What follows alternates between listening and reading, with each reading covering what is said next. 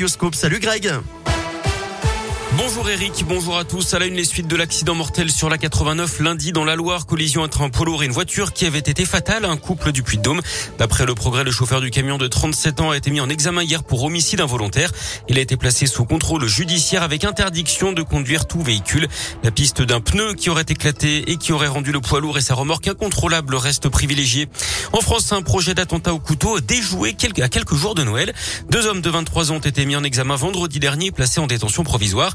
Ils avaient été interpellés en région parisienne alors que l'attaque était considérée comme sérieuse et imminente par les services de renseignement. En foot, les sanctions sont tombées pour Lyon après les débordements contre Marseille fin novembre. Dimitri Payet avait été touché par une bouteille d'eau lancée depuis la tribune, ce qui avait entraîné l'interruption de la partie. Un point en moins au classement pour l'OL et le match face à Marseille qui devra être rejoué à huis clos. Le club pourrait faire appel de cette décision. Son président Jean-Michel Aulas regrette, je cite, une très lourde sanction et dénonce des inégalités de traitement.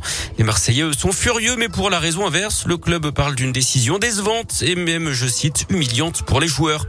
Sur le terrain, on voit d'ailleurs hier soir en Ligue des Champions, Lille s'est qualifié pour les huitièmes de finale après sa victoire à Wolfsburg 3 buts 1.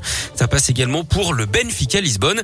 En revanche, c'est terminé pour le FC Barcelone battu au Bayern Munich 3-0 et qui sera du coup reversé en Ligue Europa. La météo retour a priori d'un temps sec aujourd'hui dans la région avec encore de la grisaille mais aussi des éclaircies. Il fera 2 à 4 degrés ce matin, 6 degrés pour les maximales cet après-midi.